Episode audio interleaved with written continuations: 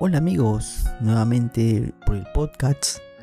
Y hoy 8 de marzo es un día muy especial, es el Día Internacional de la Mujer, ese ser que Dios creó para que nos acompañen, ese ser tan maravilloso que nos dio la vida, que puede ser nuestra madre, también nuestros familiares como nuestras hermanas, nuestras tías, primas, sobrinas, es un ser muy maravilloso, muy detallista.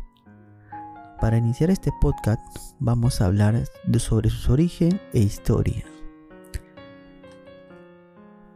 Este miércoles es el Día Internacional de la Mujer, una fecha que se conmemora en todo el mundo cada 8 de marzo. De forma general, en este día se exigen acciones en cada nivel de la sociedad para alcanzar la equidad de género y además se celebran los logros de las mujeres en todos los campos. Sin embargo, la conmemoración de esta fecha tiene trasfondo histórico mucho más amplio que a continuación lo explicaré. Los movimientos históricos. El Día Internacional de la Mujer encuentra sus orígenes en las manifestaciones de las mujeres que reclamaban a comienzos del siglo XX el derecho al voto, mejores condiciones de trabajo y la igualdad entre los sexos. Así lo explican varios artículos de la Organización de las Naciones Unidas en su página dedicada en esta fecha tan especial. Por tanto, el Día Internacional de la Mujer tiene sus bases en los movimientos históricos de las mujeres, principalmente en Estados Unidos y Europa, que exigían justicia social y equidad con los hombres en los diversos campos de la sociedad. Si bien los movimientos se dan a conocer con mucho más fuerza en el siglo XX, los esfuerzos de las mujeres para vivir en un mundo más igualitario vienen de tiempos atrás. Por ejemplo, el movimiento femenino en Estados Unidos se remonta a 1848, indignadas por la prohibición que impedía a las mujeres hablar en una convención contra la esclavitud. Las norteamericanas Elizabeth Cady Stanton y Lucretia Mott congregan a cientos de personas en la primera convención nacional por los derechos de la mujer en Nueva York, indica la ONU según la historia. Estados Unidos es uno de los países donde más manifestaciones ha ocurrido por los derechos de la mujer. Décadas después de este acontecimiento, el 28 de febrero de 1909 se conmemoró el primer Día Nacional de las Mujeres en Estados Unidos, en honor a la huelga de mujeres en 1908 en contra de las malas condiciones de trabajo el Día Nacional de las Mujeres en Estados Unidos se llevó a cabo los últimos domingos de febrero hasta 1913. En Europa, en 1910 se llevó a cabo el Copenhague de Dinamarca, la segunda conferencia internacional de mujeres socialistas. En dicha conferencia participaron cientos de mujeres de 17 países, quienes decidieron organizar anualmente una jornada de la mujer teniendo por mira reforzar su lucha por obtener el sufragio femenino universal.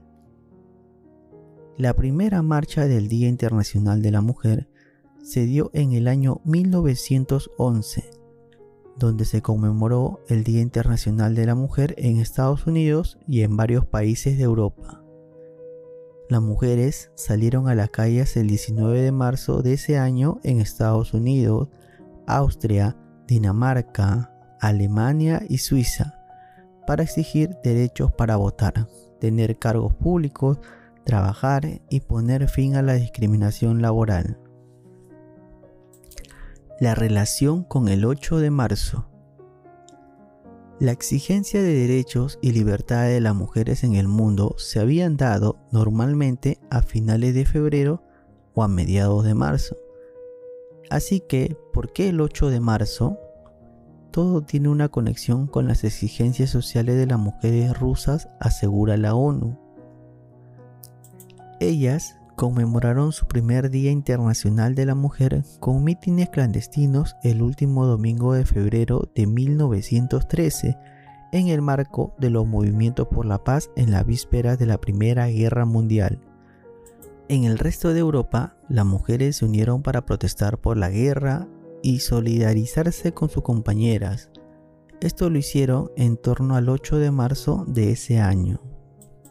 En el año 1917, las mujeres en Rusia se declararon en huelga en demanda de pan y paz, como forma de reclamo ante los 2 millones de soldados rusos muertos en la Primera Guerra Mundial. La fecha de esta manifestación fue nuevamente el último domingo de febrero, el día 23. La relación con el 8 de marzo está en los calendarios, en Rusia se utiliza el calendario juliano y en Europa el gregoriano. El domingo 23 de 1917, día de la histórica manifestación de las mujeres, que de hecho logró la abdicación del zar cuatro días después y luego se le concedió el derecho al voto de las mujeres. Estaba medida bajo el calendario juliano. Esa misma fecha, pero en el calendario gregoriano, era 8 de marzo, razón por la que en 1913 las mujeres europeas salieron a reclamar en torno a ese día. Y poco a poco la fecha fue ganando adeptos hasta ser ampliamente reconocida. Tras la Segunda Guerra Mundial, el 8 de marzo, comenzó a tomar protagonismo en muchos países incluso antes de ser reconocido por la ONU en 1977 como Día Internacional de la Mujer, explica el organismo internacional. Poco antes, en 1975, coincidieron con el Año Internacional de la Mujer. Las Naciones Unidas conmemoraron el Día Internacional de la Mujer por primera vez el 8 de marzo. Y como lo cuenta la historia, las mujeres también tuvieron que luchar por sus derechos, sus igualdades, por los salarios, por las mismas condiciones que los hombres. Así que en este día especial hay que valorarlas, hay que recordar que es un día donde se recuerda su lucha por la igualdad. No es para celebrar, solo para recordar.